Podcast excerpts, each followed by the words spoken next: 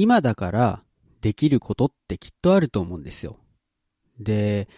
僕らはさ、こう将来のこととかを考えて、今やらなければならないことばっかりこう目が行きがちなんだけど、でもそれと同時に、もう未来にすることはできない。今この瞬間しかできないよっていうものもたくさんあると思うんです。で、そういったものばっかり選んでいると、あいつはもう将来のことを考えていないバカ者だみたいな風に言われるんだけど、でも、その瞬間その瞬間を大切にしているっていう点では、すごく羨ましくもあるわけなんですよね。なぜならば、1秒後の自分っていうのは今の自分とは違うものかもしれないし、1秒1秒確実に年を取っていくわけです。その一瞬のあ素晴らしさを享受することができるのは、その瞬間の自分しかいないわけですよね。そういうことを考えていくとね、なんか今だからできることをちゃんとやっていくっていうのも大切なんじゃないかなと思うわけですよ。だからね、おっぱいをね、揉みたいなと思うのも自然なことなんじゃないかなと思うわけですよ。例えばさ、同い年の彼女ができましたと。で、その子と一生添い遂げることになりましたっていうことを考えるとさ、10代の女性のおっぱいを揉むことができるのって、10代のうちだけじゃないですか。ね。20代のおっぱいを揉むことができるのは20代のうちしかないんですよ。30代だったら30代、40代だったら40代、50代だったらもうさすがに揉まないかもしれないけれども、ね、それからずっと続いていくわけじゃないですか。そう考えていくとね、今ちょっとおっぱいが揉みたいなと思ってもしょうがないと思うんだよね。っていう話をね、彼女にしたらめっちゃ苦笑いされました。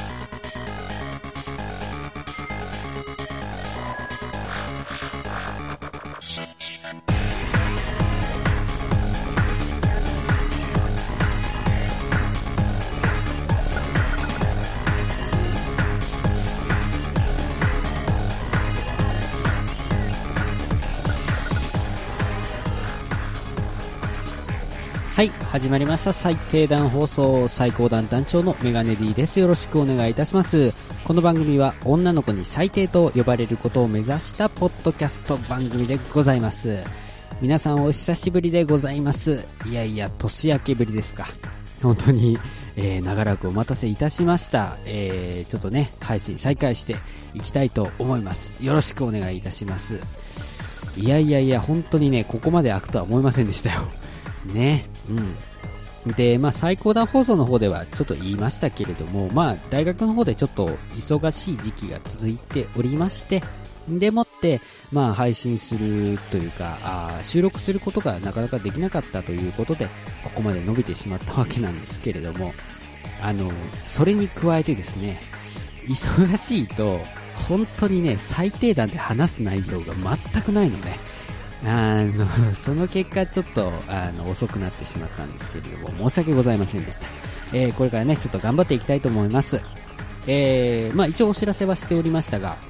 えー、このね、最低段放送につきましても3月中は、え、不定期更新とさせていただきたいと思います。まあ不定期とは言いつつもですね、まあ普段よりは更新頻度が高くなるようには頑張りたいなと、ね、思っておりまして、まあ、4月入ったらね、えー、通常の配信ペースに戻せたらいいなと、はい、思っております。えー、そんな感じでね、最低段放送をまた始めていきたいわけなんですけれども、えー、っと、冒頭のやつは忘れてください。あの、本当に、なんだろう、台本なしで、ちょっと話してみようかなと思って話したんですけども、自分でも何を言ってるのかわからなくなってきたので、まあね、こういう始まり方もいいんじゃないかと。あの、史上最低の始まり方なんじゃないかなというところでね、まあ一応つけておりますが、まあ今週もね、頑張っていきたいと思います。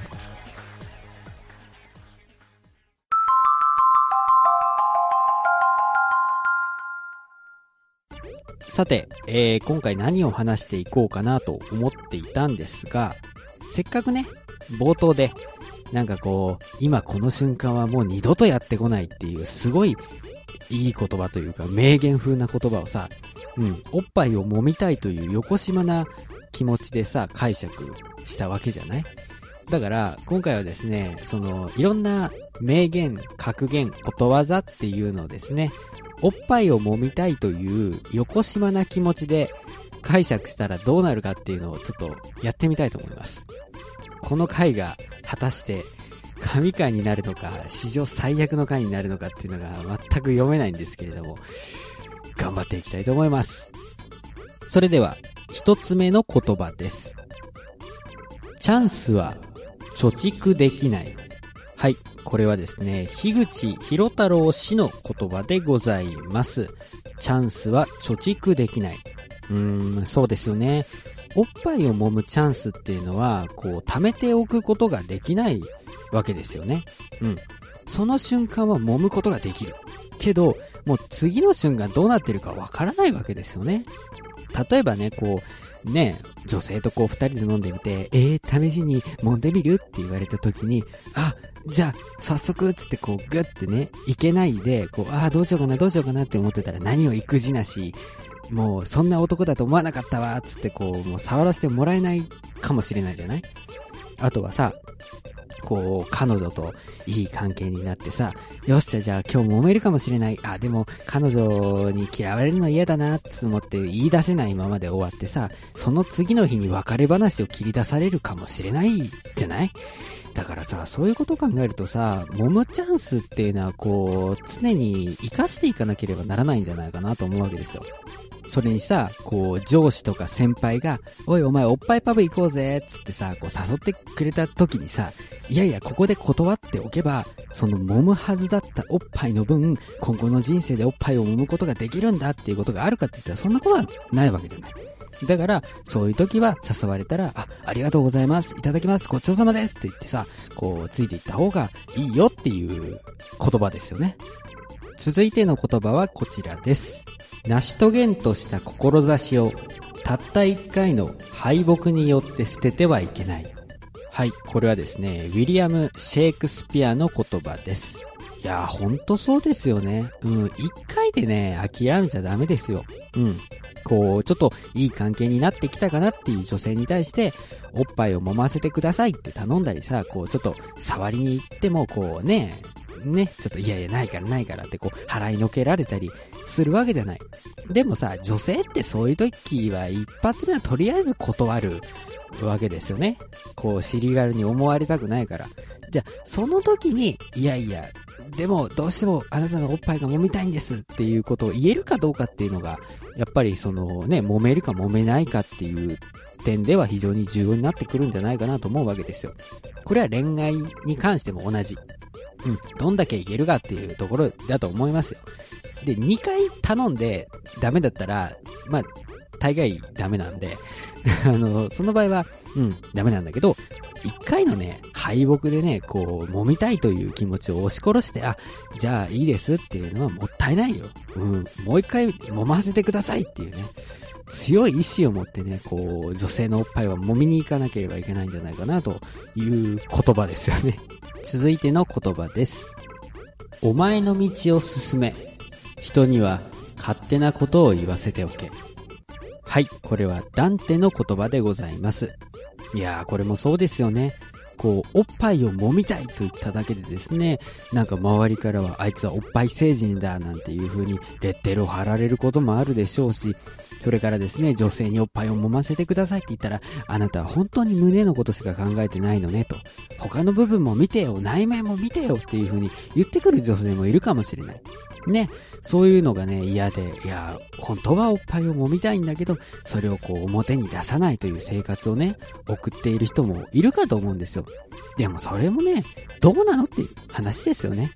自分がこうしたいというね、願望があるんだったら、それをもっとストレートに出していいんじゃないかと。おっぱいを揉むというね、自らの道を進んでもいいんじゃないかと。人がね、おっぱい成人だとかね、あいつは胸のことしか考えてないとか、勝手なこと言わせておけばいいんですよと。自分がどうしたいかなんだよ。な、お前が揉みたいんだろと。ね、親か友達か恋人か揉みたいんか違うでしょと。お前が揉みたいんだっていうのをね、こう、しっかりね、こう、刻みつけてですね、もう自分のね、行くね、おっぱい道をね、こう、行くしかないんですよね。っていう言葉です。続いての言葉はこちらです。女が衣服を身につけるのは、それを脱ぐためである。えー、これはジョージ・ムーアの、えー、言葉なんですけれども、まあ、あれですよ。こう、服の上から揉ませてくれたんだったら、ね、生乳も OK ですよっていう言葉ですね。続いての言葉は、考えすぎると人間は臆病になる。はい、これはですね、コクーンという映画からなんですけれども、いや、本当これはそうですよね。初めてできた彼女、ね、おっぱいを揉みたいなと思った時に、こう、揉んでしまうことによって、なんか、ね、嫌われてしまうんじゃないかとか。うん。あるいはその、揉み方によって、あ、私大切にされてないんじゃないかとか思われて、こう、ね、距離を置かれてしまったらどうしようっていう風に不安になってしまうこともあると思うんですよね。でも、不安になるんだけど、向こうとしては、まあ、揉むという、ちょっと、そういうね、エッチな行為とはいえ、あ、求められているんだなっていう感情がね、うん、まあ、生まれるわけだから、嬉しかったりするかもしれないわけじゃない。ね。で、そうやって、うだうだ、うだうだ、うわ、どうしようかな、どうしようかなって考えてて、こう黙り込んじゃったら、あ、この人って本当は私のこと好きじゃないのかなって思われてしまうかもしれないじゃない。ね。そうしたら、どんどんね、あの、うわ、なんか、つまらなさそうな顔してるっつってね、どんどんね、揉ませてくださいって言えなくなってくるわけですよね。で、どんどん臆病になってくるわけですよ。それはもったいないよね、やっぱり。うん。だからこう、ね、案ずるよりも産むが安しじゃないけど、こう、案ずるよりも揉むが安しなんだよね。ね、おっぱいっていうものは。続いての言葉はこちらです。恋愛とは、二人で愚かになることだ。はい、これはですね、ポール・バレリーという方の言葉でございます。まあね、こう、まあ僕なんかはもともとエロいえー、人間だったわけなんですけれども、そういう、いわゆるですね、エロい人間、えー、ではない人でも、こう、恋愛にハマっていくとですね、こう、あ、おっぱいを揉みたいなというふうに思うこともあると思うんですよね。で、なんかこう、今までそういう性に対して潔癖に生きてきた人っていうのは、そういう感情を抱いた時には、なんて汚らわしいんだ、なんて愚かなんだ、僕はダメだっていうふうに思ってしまうんだけど、でも、それはやっぱ、そういうもんなんだよね。うん。こう、好きな人ができました。ね。まあ、あの、この場合は異性愛者の話ね、おっぱいを揉みたいって言ってるから、ね、えー、好きな女の子ができましたっていう時にさ、やっぱりこう、おっぱい揉みたくなるわけだよね。うん。男っていうのは結局、そのさ、どんなおっぱいよりも好きになった女のおっぱいが一番いいんじゃないかなと僕は思ってるわけね。だから、その、揉みたくなるのはしょうがないわけだよ。でも、こう、裏を返せば、もしかしたら相手も、揉まれたい、えー、というと言葉が強いな。この人なら揉まれてもいいっていうところまで来てるかもしれないじゃないか。ね。恋愛っていうのはこう、二人ともまあ、愚かになるもの、馬鹿になるもんなんだね。だからこう、揉みたい、あなたなら揉ませたいっていう、こう、ガってなってるかもしれないじゃない。だから、とりあえず、揉ませてくれっつってみようかっていうことをね、ホルバレリーは言いたいんじゃないかなと思います。続いての言葉はこちらです。幸福というものは、一人では決して味わえないものです。はい、この言葉はアルブーゾーの言葉になります。ほんとそうよ。ね。おっぱいを揉んで、ああ、幸福だな、幸せだなって思うかもしれない。でもそれは、揉ませてくれる女性がいてこそなんですよね。そう。そういうね、こう、揉ませてくれる女性に対してね、こう、ありがとうという感謝の気持ちは絶対に、こう、持たなければ、ね、いけないわけですよ。もっと言えばさ、こう、自分を産んでくれた親、それから揉ませてくれる女性を産んでくれた親とかね、そういう人たちにも感謝をしなければいけないんだけど、まあそこまで行くとちょっと泣いちゃうから、それはしなくてもいいんだけど、でも、あの、揉ませてくれてありがとうっていう、こう、気持ちでこう、ね、揉んでいかなければいけないわけですよね。だからこそ、こう、身勝手に揉んじゃダメだよ。うん。やっぱりこう、相手をこう思いやるような揉み方っていうものがあるわけじゃない。こう、優しく包んでね、こう頑張ってこう、アダムタッチでも何でもいいよ。こう、ね、いい感じにこう、もみしだいてあげないと、そこら辺はダメだよね。こう、あありがとう、ありがとうっていう、こう、気持ちを込めてね、こう、ね、あの、揉んでいかなければいけないと思うわけでございますよね。続いての言葉はこちらです。何も知らぬことは最も幸福である。はい、この言葉はですね、西洋のことわざでございます。確かにね、こう、おっぱいを揉んだことがないからこその、えー幸せっていうのはきっとあると思うんですよ。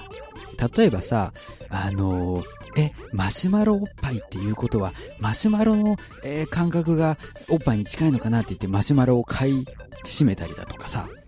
それからあの、車、ね、走っている車の窓から手出して、何キロの時に何カップを揉んでいる感触があるみたいなの聞いたらちょっと試そうとして怒られるみたいなね、ことがきっとあると思うんですよ。そういうバカをやっている、妄想をやっている時ってものすごい幸せなわけなんですよね。ただ、実際にこう、おっぱいを揉んだ人の感想を聞くと、いや、大したことなかったよっていう人結構いるじゃないですか。ね、あの、僕が読んでる、その、ラブロマっていう漫画でもさ、こう、胸の一つでも揉ませてほしいっていうことを言っていて、その話の最後に最終的に、あの、彼女にこう、胸をね、こう、触らせてもらうんだけど、あんまり大したことないですねって言ってしまって怒られると。いやいや、あの、おっぱいが大したことないじゃなくて、触ってしまったら、結局、大したことじゃなかったですよねっていうことだよ、みたいなね、話があるわけですよ。もうそうなんだよね。揉んでしまったら、それまでの夢、理想っていうものがこう、音を立てて崩れてしまうわけなんだよ。もちろんその、揉むことによって大人にはなれるかもしれない。でも、今までの子供だった自分が持っていた幸せっていうものはさ、その瞬間にこう、失われてしまうわけですよ。ね。でも、僕らは、揉みたいという衝動を抑えることはできないわけですよね。そうなの。もう、揉んでしまったら、その幸せな時間が終わってしまうということは分かっていつつも、こう、揉んでしまうわけですよね。機会があれば。うん。だからさ、なんというか、このことわざっていうのはすごく非常な面を描いてますよね。うん。本日お送りする最後の言葉になります。人はいつだって、いろいろなものにさよならを言わなければならない。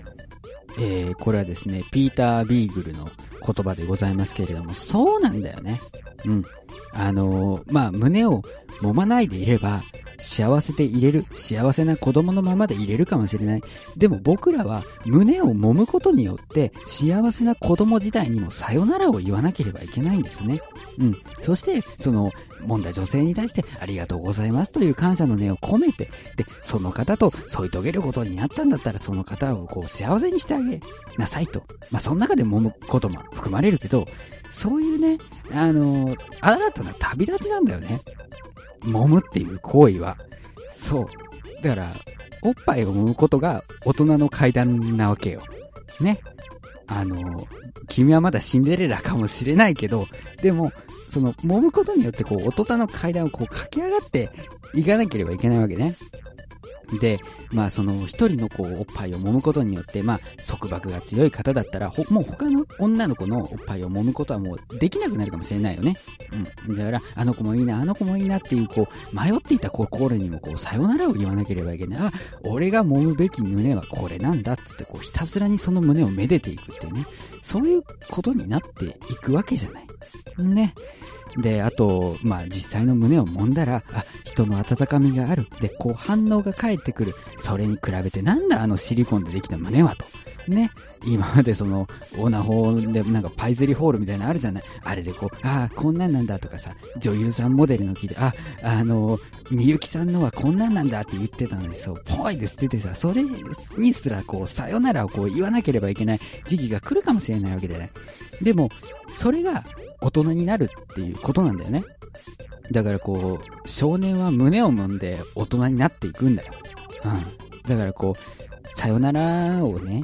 言うことはね、まあ、すごく寂しいことではあるけど、でもまあ、さよならの代わりにこう、ありがとうと言いたいよね。はい。そういう言葉です。はい。というわけで、えー今回ご用意した言葉は全て終了になりました。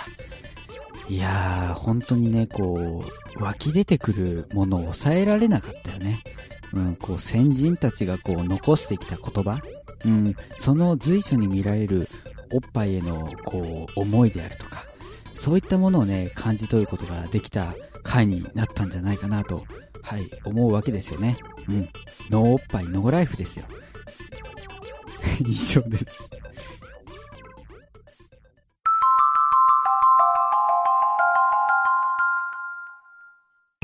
最低段放送ではリスナーの皆様からのメールをお待ちしております。番組へのご意見ご感想を取り上げてほしいテーマなど何でも OK です。メールアドレスはすべて小文字で最高段アットマーク gmail.com saikohdan アットマーク gmail.com です。最高段のアジトや番組サイトのメールフォームもご利用くださいませえー、ツイッターにはハッシュタグがございます。ハッシュ最低段最低がカタカナで段が漢字となっております。こちらをね、えー、つけてつぶやいていただけると番組内で取り上げるかも、えー、知れません。あのー、まあ、きっと前回もね、間空いてるけど言ったと思うんですが、僕、お尻の方が好きなんですよね。あの、ここまで語ってきてなんだっていう話なんですけど、あの、だからそれこそ最近、尻を振って歩く女は信じるなだったかなちょっと正式なタイトル忘れましたけど、あの、それこそタモリクラブのオープニングみたいな映像がずっと流れる AV っていうのを買いましたけれども、それぐらいお尻好きなんですけど、まあ、まさかのおっぱい会が2回連続で続くというね、いうような状況になりました。あの、初めてかな？もしかして、あの、台本という台本を本当に用意せずに、あの、言葉だけちょっとメモしておいて、それに基づいて、こう湧き上がってくる言葉をひたすら並べるっていう回になったので、まあ、なんでしょう、僕らしくないんだろうなっていう。撮ってても、誰が話してんだろうなっていうのはすごい思ってた回になったんですが、えー、これはどうなんでしょうね。あの、あんまり評判いいと嫌な気持ちになるね。はい。あの、普段やってるスタイルっていうのは否定された気持ちになるんで、はい。まあ、感想もお待ちしております。はい。そういった感じで、ちょっと、えー、短いんですけれども、えー、今回の最低段放送はここまでにしたいと思います。えー、次回は、まあ、不定期なんでいつあげるかわかりませんけれども、また次回もお会いしたいなと思っております。果たして、えー そんなに更新するだけのテーマがね、思いつくかどうかという自分との戦いになってくるとは思いますけれどもね、えー、皆さんお付き合いお願いいたします。それでは、えー、また次回お会いいたしましょう。お相手はメガネ D でした。それでは皆さん、おやすみなさい。